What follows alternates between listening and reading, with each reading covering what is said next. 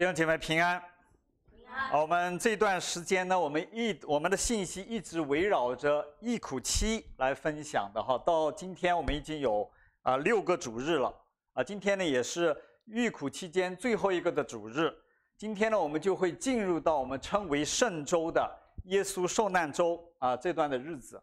呃，今天呢是一个很特别的主日，我们称作圣之主日，或者说中之主日，啊，就是我们在一起能够来纪念和回想耶稣能够进圣城这段的时间，啊，在这个忆苦期的过程当中，对我们每一个基督徒来说，是一个让我们能够去反省、能够去思考啊，能够反省我们生命的日子，哈，特别是。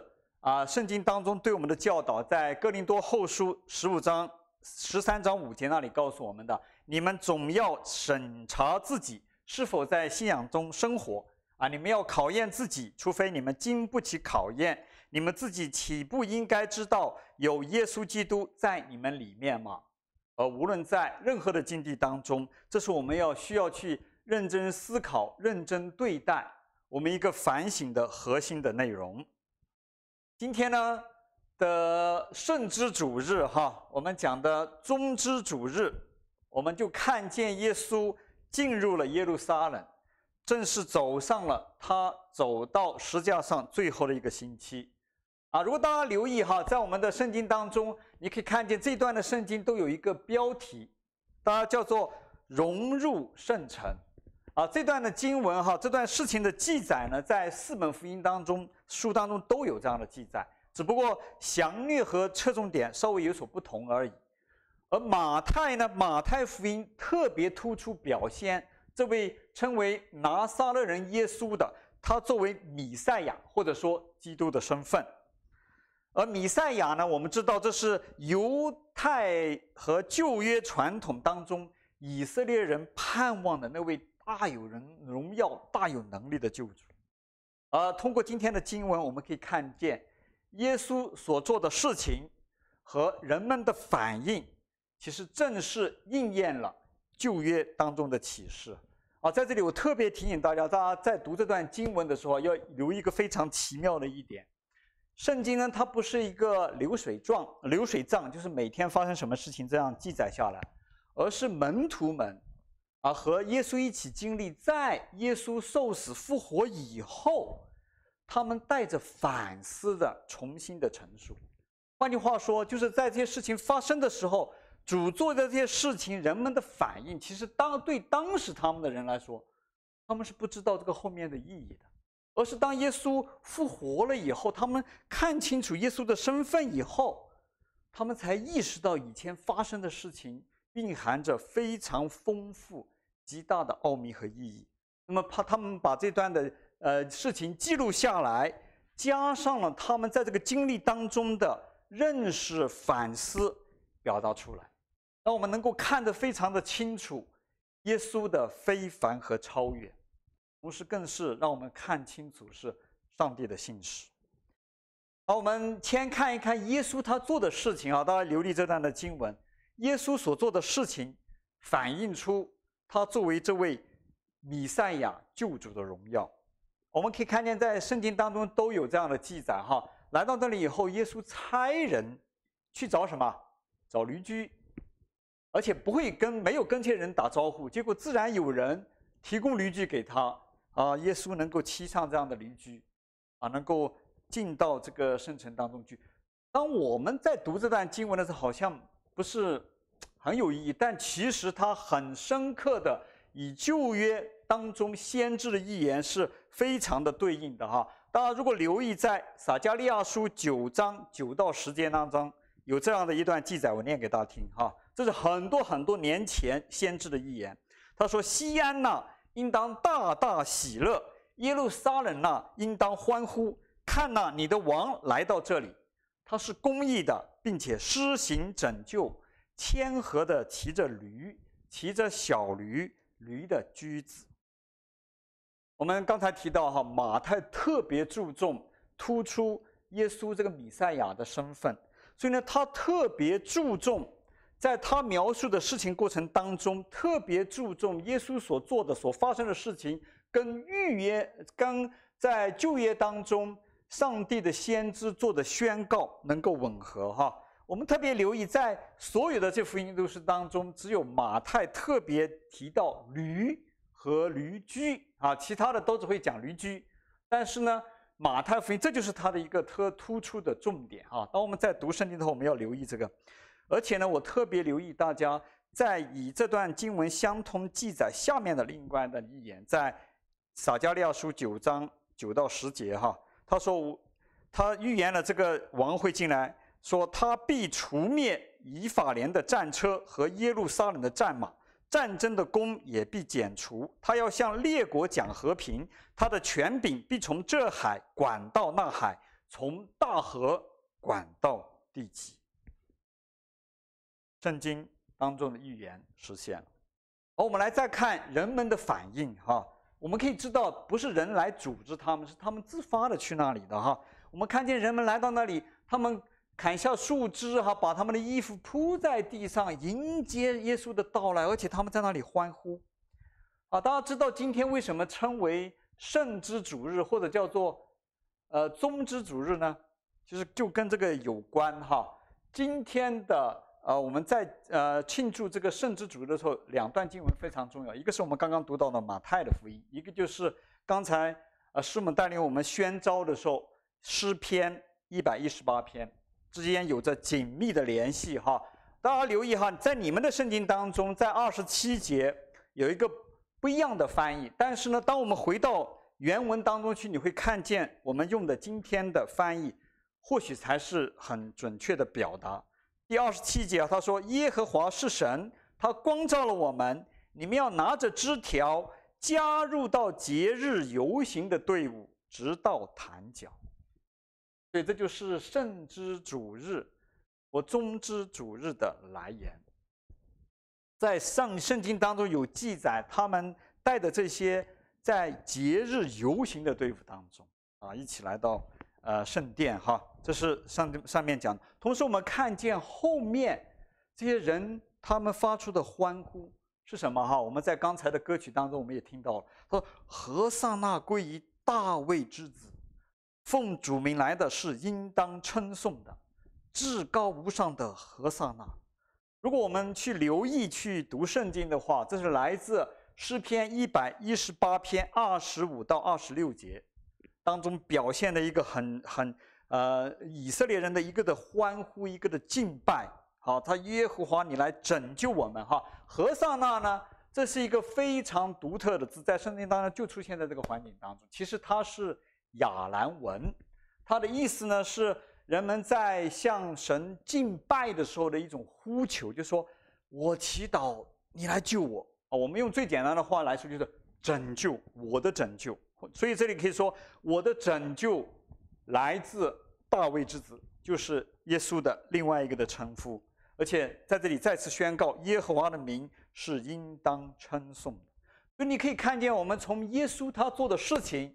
还有人们的反应，我们看见出耶稣荣耀进圣城，是吗？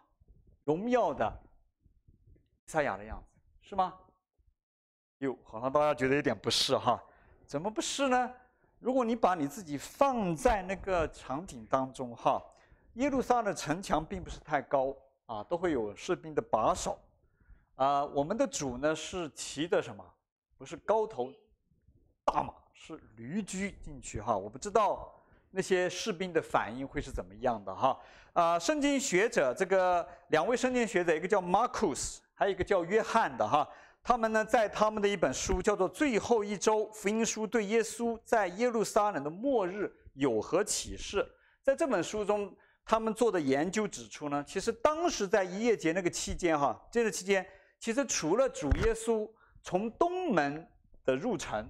还有另外一个入城，就是当时的耶路撒冷的罗马总督比拉多，啊，他骑着一匹战马，啊，进入到这个城市，他带着罗马的仪仗，还有从另外一个城市调来的士兵，能够走进这个城市当中啊，他目的就是要在犹太人的逾越节的过程当中，可能发生的动乱，啊，能够去镇压，能够去维持哈。下面我们一起来看一段的视频。当时罗马帝国非常的一个标准的，无论是皇帝还是总督还是将军的入城时，我们看见的，这是荣耀，是不是？那么多的兵丁，衣甲鲜明，高头大马啊，振臂一抬，哇，多少人涌到他的面前，向他来欢呼。这是这个世界的荣耀，但是我们知道，主耶稣的入城式是他自己设计安排的，让我们看见真正的米赛亚的入米赛亚的入城。我们可以看见平民的百姓们欢呼雀跃，自发的来到这里来欢迎他。我们可以看得很清楚的。在这个当中，你看不见这种高头大马、趾高气扬，一种荣耀的彰显。你看到的是什么？谦卑，甚至我们可以说卑微。但是对那些老百姓、受压迫的人来说，他们是内心的欢呼。但是同时呢，受到这个神国哈，包括这个罗马这个政权，还有那些和他这个霸权勾结那些的力量、宗教的领袖，他们感到的却是威胁。对他们加强他们的安保维稳措施，啊，我们也知道，最后这位主被钉在十字架上，也是有一个这样的原因在这个当中。我们可以看见一个非常鲜明的对比：耶稣他的入入城彰显的是神国的来临，而比拉多罗马帝国他们的入城是彰显的是什么？帝国的力量，人类强权的力量。我们不可否认，很明显，啊，我们的主和我们的主的入城都是卑微的，在当时。但今天，特别对于我们这些人来说，啊，已经经历史发生到现在，我们的人来说，其实我们的感受却不一样。罗马帝国，我们可以称之为迄今为止世界上或者说地表最强帝国，我们可以这样说吧，哈，这个的帝国延续了。一千多年，换句话说，你我哈，你我每个人活十二次，你死了又活，一死了又活，活十二次，你过来，你发现你还是被他统治，就是这么简单的道理。但是这个罗马帝国呢，到现在已经什么，灰飞烟灭，消失在历史的。尽管他宣告他是用他的法律来治治治呃治理这个国家哈，我们听过的哈，西方文明。啊，一个是呃希腊的思想，啊，罗马的法律，这是很重要。但是我们知道，今天其实在都是一再的失败，不能够给我们带来真正的盼望。然后我们看神的国度，从来没有停止过扩展，向着那些属神的人，始终指引着神的方向，按着他所定的方向，不断的去发展。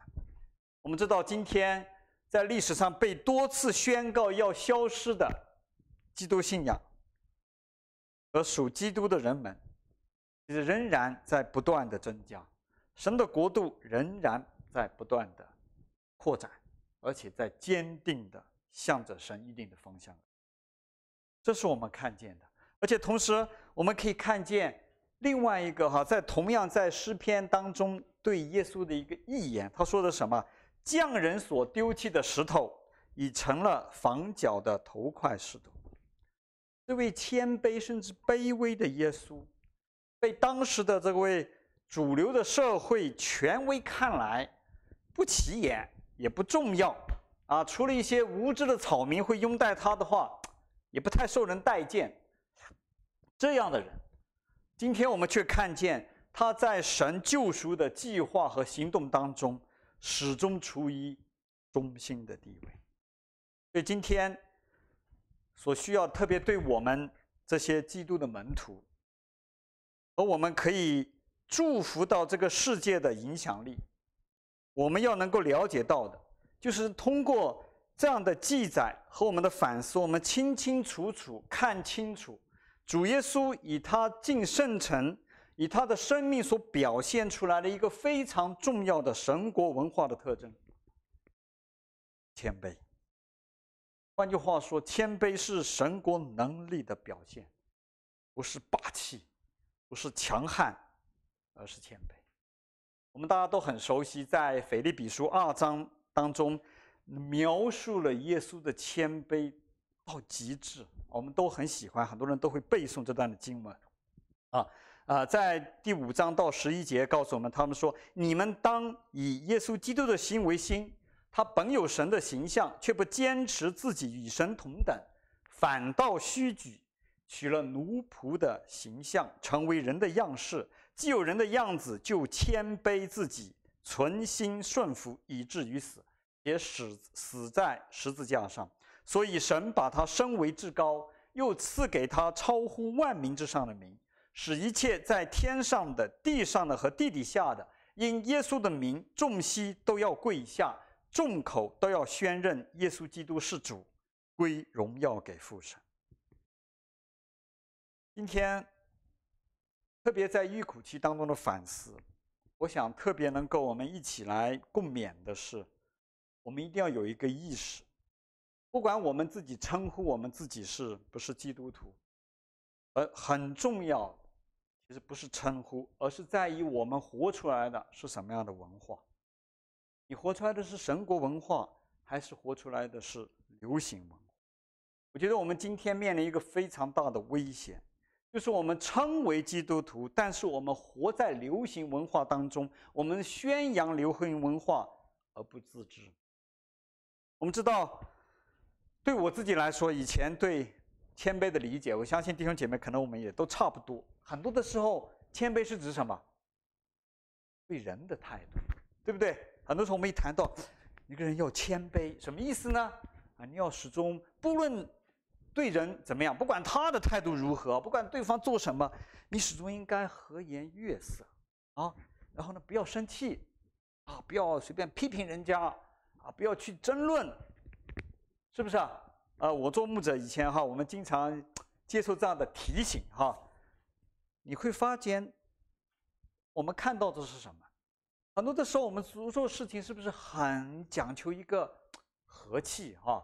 啊，不不要有什么。过格的东西哈，和很重要一点，大家怎么说呢？我们就怎么做。我们要会顺应潮流。每一个认真跟随主人，我相信我们对这个问题我们都有挣扎，我们都想成为一个谦卑的人，对吧？啊，今天呢，你可以看到在这个书店当中哈，这样的书甚嚣尘上啊，包括在我们信仰里面教你如何做一个谦卑的人，有很多这样的教导。如何操练你自己？如何控制你自己的表现？如何有这样的修养？我不知道大家练过没有啊？我练过，我是认真的练过。但我想告诉大家，分享的结果是什么？结果很不好，结果很不好啊！很多的时候，我发觉，啊、呃，如果我们寻求这样的方向的时候，你练到什么？你练到是你可以控制你的外表，但你知道你的内内心，可能有各种各样的挣扎，甚至嗯，很很那种哈。我就发觉，当我们练了半天，我突然意识到，其实我们练的都是外加功夫，外面的形象，而不是我们真实的生命。同时，我们可以看到一个这样的现象：我们讲的是人一团和气，没有好人缘，但你发觉，我们却缺乏了勇气，缺少了神国的影响力。都说。教会的群体当中，我们是一团和气，你好我好大家好，但是却没有了生气。我们可能我们大家都看到一个很怪的现象哈，有的时候，特别是我们好像很熟的弟兄姐妹，倒反谈不了属灵的事情，谈不了生命当中一些有挑战的问题，我们彼此怕得罪对方啊，我们都呃维持一种大家和睦的气氛哈，我们缺乏了。带着爱心的挑战，以前跟大家分享过，我们基督徒生命一定要有亲密，同时有挑战，这是耶稣的方式哈。你就发觉，如果我们一直保持这样，我们根本谈不上生命的成，根本谈不上你经历那个福音的大能。我自己努力过，也挣扎过，同样也迷失过，我和大家是一样。但是呢，我同样，我是我去。做深深的思考，为什么会是这样？而我思考、我反思的范本，不是那些的心理学那些的东西，而是回到圣经当中，去看神的启示到底是什么。在这个当中，我觉得学到一个非常重要的功课，今天和大家一起来分享。我也相信这个是我们神国文化的核心。我们讲哈，以人相处，我们前面我们的目标一直是像这样。但是我觉得，只有当我们明白了这个的要诀，我们才可能真正懂得更好的与人相处，才会有能够带给别人真正祝福的谦卑，而不只是另外一种谦卑，可能只是对你自己的面子有益，但是对你接触到的人没有任何的益处，甚至是有害处。好，所以希望我们一起哈，今天我们一起回到。圣经里面，我们回到信仰的根基上面来学习，啊，不是去很去关注新今天的科学心理学那些自我提交提升的技巧。哦，我先声明一点，我不是说排斥这些东西，我们需要去学习了解这些的发展，但是这些都是些参考资料，让你更加明白，喂，我这个人是怎么动的哈。最重要的，回到圣经当中来，我们看谁？耶稣，耶稣他怎么做的？我们再看那位那位称为罪魁当中的罪魁的保罗是怎么做，我们也再看那个被称身为成为极其谦卑的摩西，他们的生命状况是什么？你会发现，他们很多的时候不是我们想象当中的那个和颜悦色的人，什么都是呃唯唯诺诺的人，他们不是这样的人，不是一个老好人，到处别人都接纳他们。其实他们，我可以换句话说，他们是一些激进分子。特别我们的耶稣哈，你看他对法利赛人、对这个假冒伪善的人，他那个批评的言辞，那没有几个人招架得住。我们再看保罗，也是同样。我们再看摩西，也是这样的。他对他带领那些的子民，他看见他们离弃神去拜偶像的时候，那种的愤怒。我相信我们在圣经当中，你可以读得出来，扑面能够感觉到他们那些的很强烈的情绪。然后我们从他们身上学谦卑，学到什么？我觉得我学到的是，他们的谦卑，我讲的是谦卑在神面前。呃，如果一定要加上一个程度和目标的话，是谦卑以至于。保我以至于死。我相信，在我们读圣经，我们在来追求生命成长过程当中，有一个特点是经常我们忽略的，在我们讲谦卑的时候，那个谦卑最重要、最核心的对象是谁？不是你旁边那个人，而是上帝。换句话说，不是以自我为中心，乃是以神为中心。包括主耶稣自己也是一样的，他所谦卑的对象、顺服的对象是谁？父神。这个呢，这样的教导你会发现跟旧约里面的智慧是非常的一致的。我们每个人都很熟悉哈，在箴言当中说过，敬畏耶和华是什么？知识智慧的开端。我想再加一句哈，敬畏耶和华是智慧的开端和终极。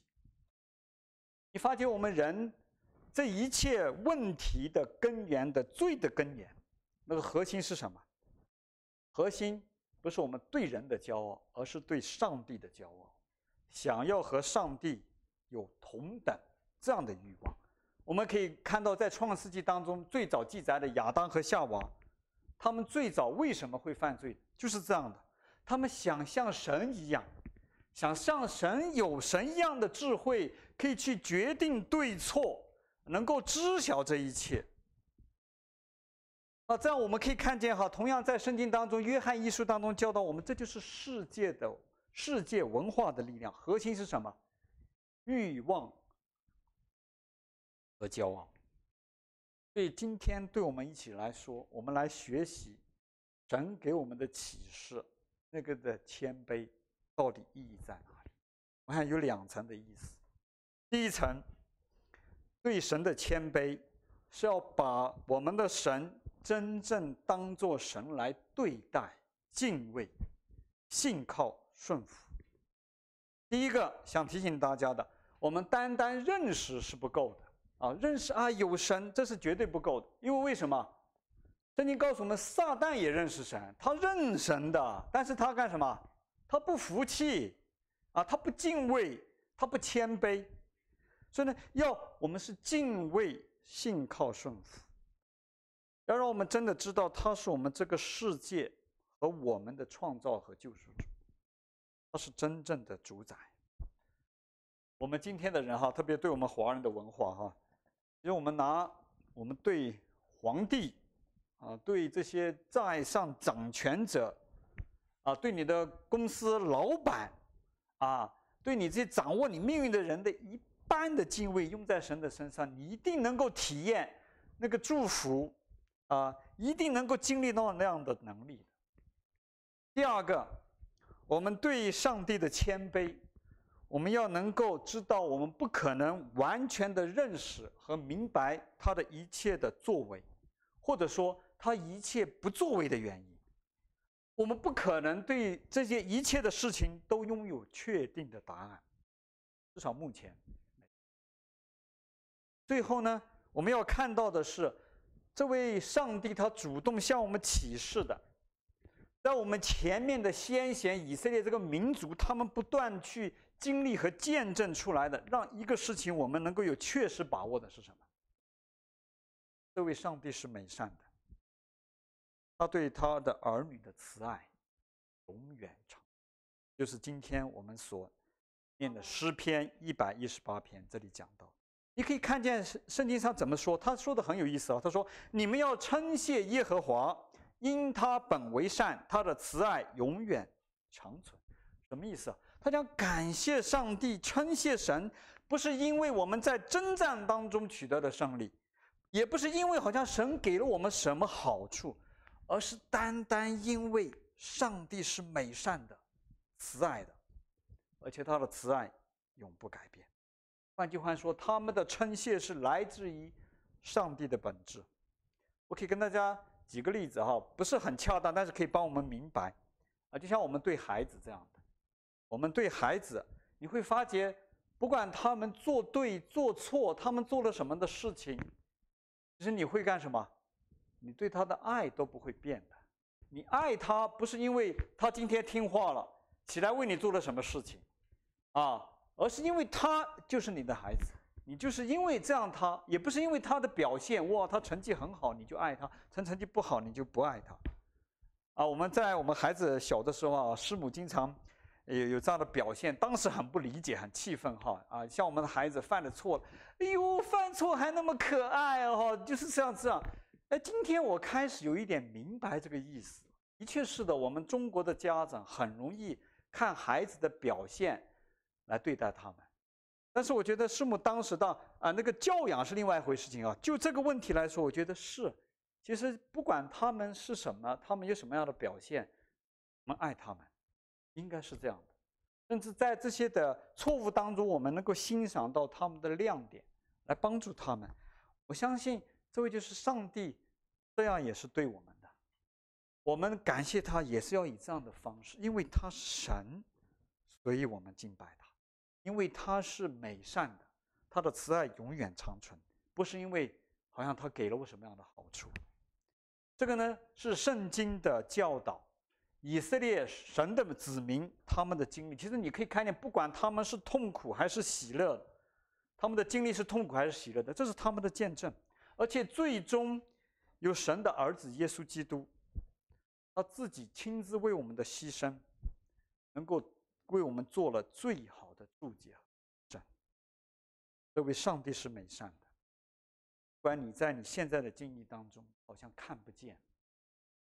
但是神是信实的，神是美善的，他的慈爱永远长。这个需要我们真的能够很清楚的认识，来操练。我觉得这是在我们的每一个基督徒，特别重生得救的基督徒的成长当中至关重要。只有我们真正真牢牢抓住这一点，你我才能够去面对人生当中一切的挑战。我们也才可能真正的有所改变，得着成长和成熟。好，第二点，我们讲的向神谦卑，第二个的意思，关于我们的，就是我们要承认自己的渺小、有罪和有限。换句话说，我们要承认，神是造我们的，我们是泥土，我们这样的身份，有几个意思哈。第一个，你发现我们要承认我们的罪性，我们的不完美，我们要承认和接纳我们是有限的人。就讲我们的爱，你发觉我们的爱，我们自己的爱，还有你所经历到的人的爱啊，你的亲人、弟兄姐妹、你的孩子对你的爱，其实这些的爱都是有缺陷的。所以你我需要有个清醒的认识，不是期盼从这些同样有罪有限的人的身上得着那个完全的爱，而且你不应该期盼你自己能够可以展现出这种完全的。我观察到一个现象哈，越是在基督里面成熟的人，他们有一个特点，越不会行义过分，不知道听得懂吗？不会去夸大。人人的爱，夸大他自己的爱和能力，无论这个人是谁，而最终一再强调的是上帝的爱。啊，还有第二一个，我们向神的渺小，对我们来说，我们很重要，特别在这样期间当中哈，认清自己对这个世界的苦难所造成的影响当中，有我们一份的责任，而不是。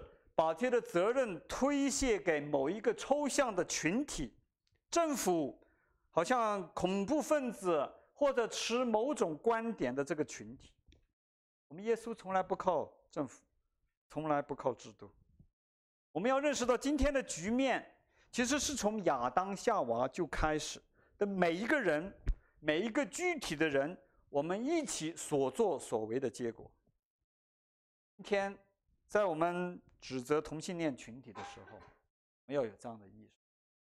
你你你认为这个政府把这个同性恋这个灭了，啊，不给他们任何的空间了，这个社会就会变得更好吗？我不认为。这个时候，我觉得我们要意识到的，在我们指责这些的时候，哈，你发觉我们却在为影响到我们所处的这个世界的每一个生活。每一个生活层面当中的邪恶，我们在背书。我们对财富和廉价商品和服务无度的追求，导致这个社会资源严重的分配不均，导致长期无法解决的贫穷问题。而且我们不断膨胀的民族主义、国家主义，导致民族国家之间的仇恨。对对抗，甚至战争，我们只顾自己保障自己的权益，而忽视他人、忽视弱势群体的生存的权利，导致我们对这个社会强权不公的默许和支持，导致这个社会矛盾的激化，等等等等，最终都影响到我们每一个人。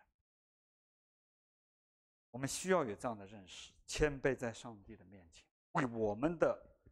错，负上我们自己的责任，而只有这样，这样你会发现，我们才能够谦卑的另外一个重要的元素，我们才能够承认我们每一个人真实对耶稣的需要。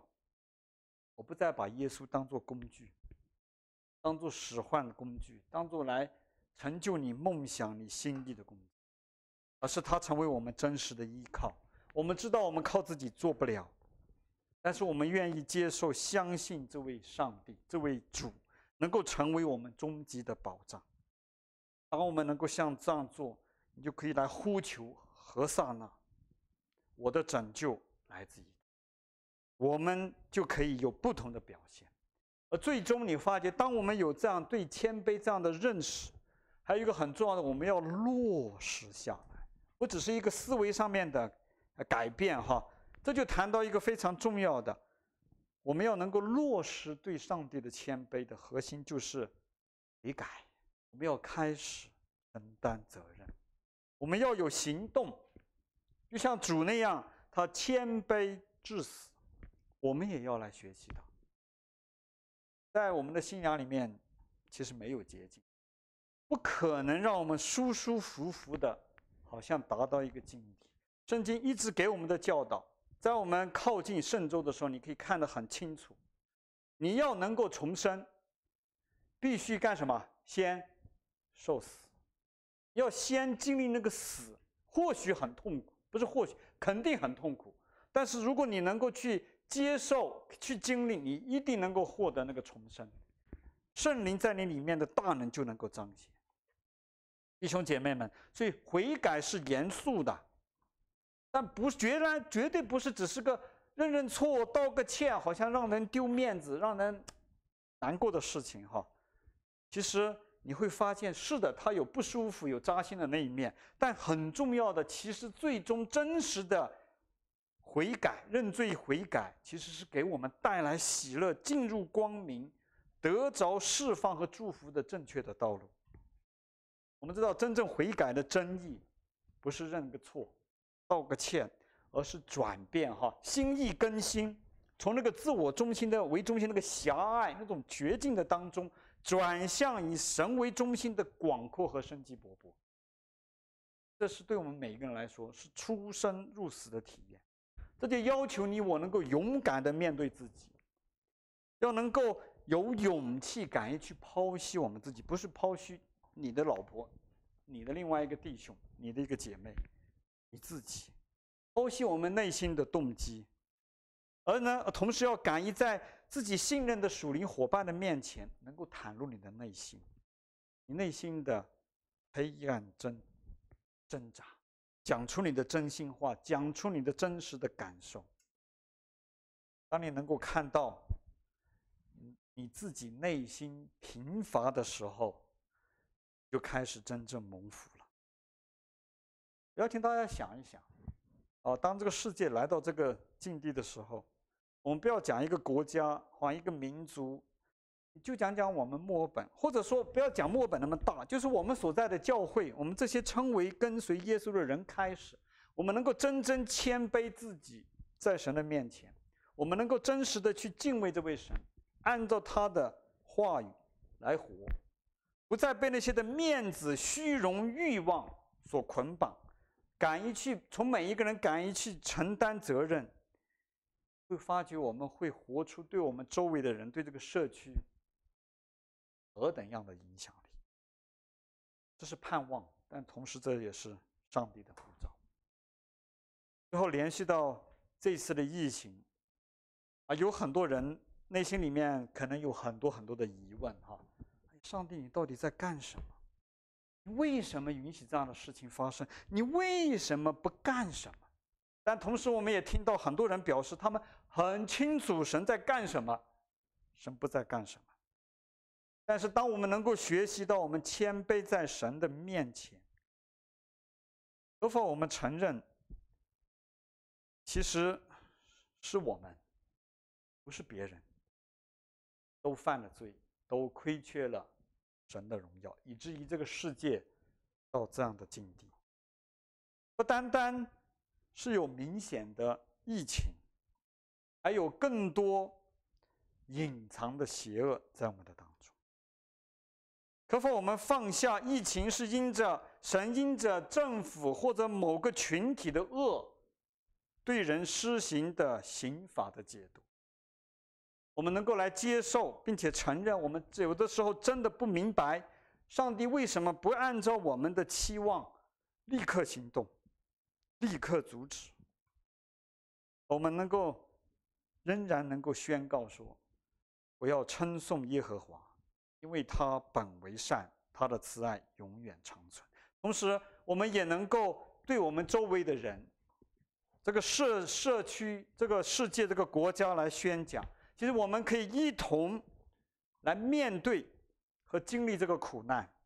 我们有不明白，我们有挣扎，但是我们仍然称谢耶稣基督，称谢神，因为唯有他是我们是这个世界的拯救，因为他本为善，他对人的慈爱永远长存，而且我们愿意去分享我们的资源，把紧缺的资源给最需要的人使用。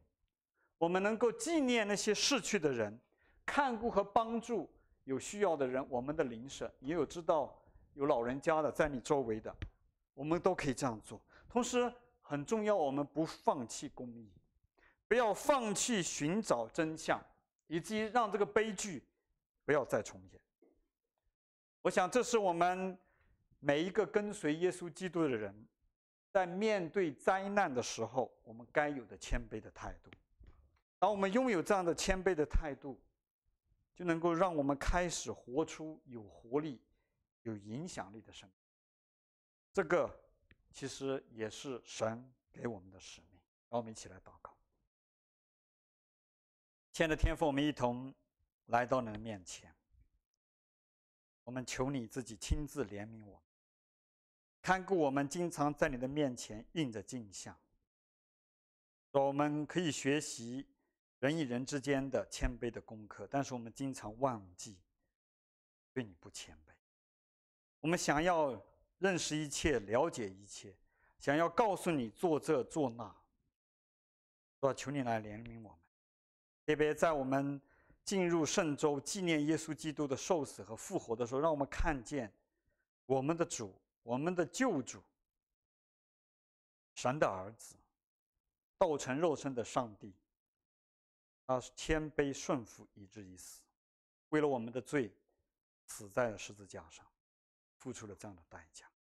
而我们今天，我们这些能够称为跟随耶稣的人，我们也来学习，不要再走捷径，让我们真的能够来跟随他，学习对神谦卑，至于死，以至于我们能够得着，主神所赐给我们丰盛的生命，神国的力量。我感谢你，赞美你，如此祷告，奉主耶稣基督的圣名，阿门。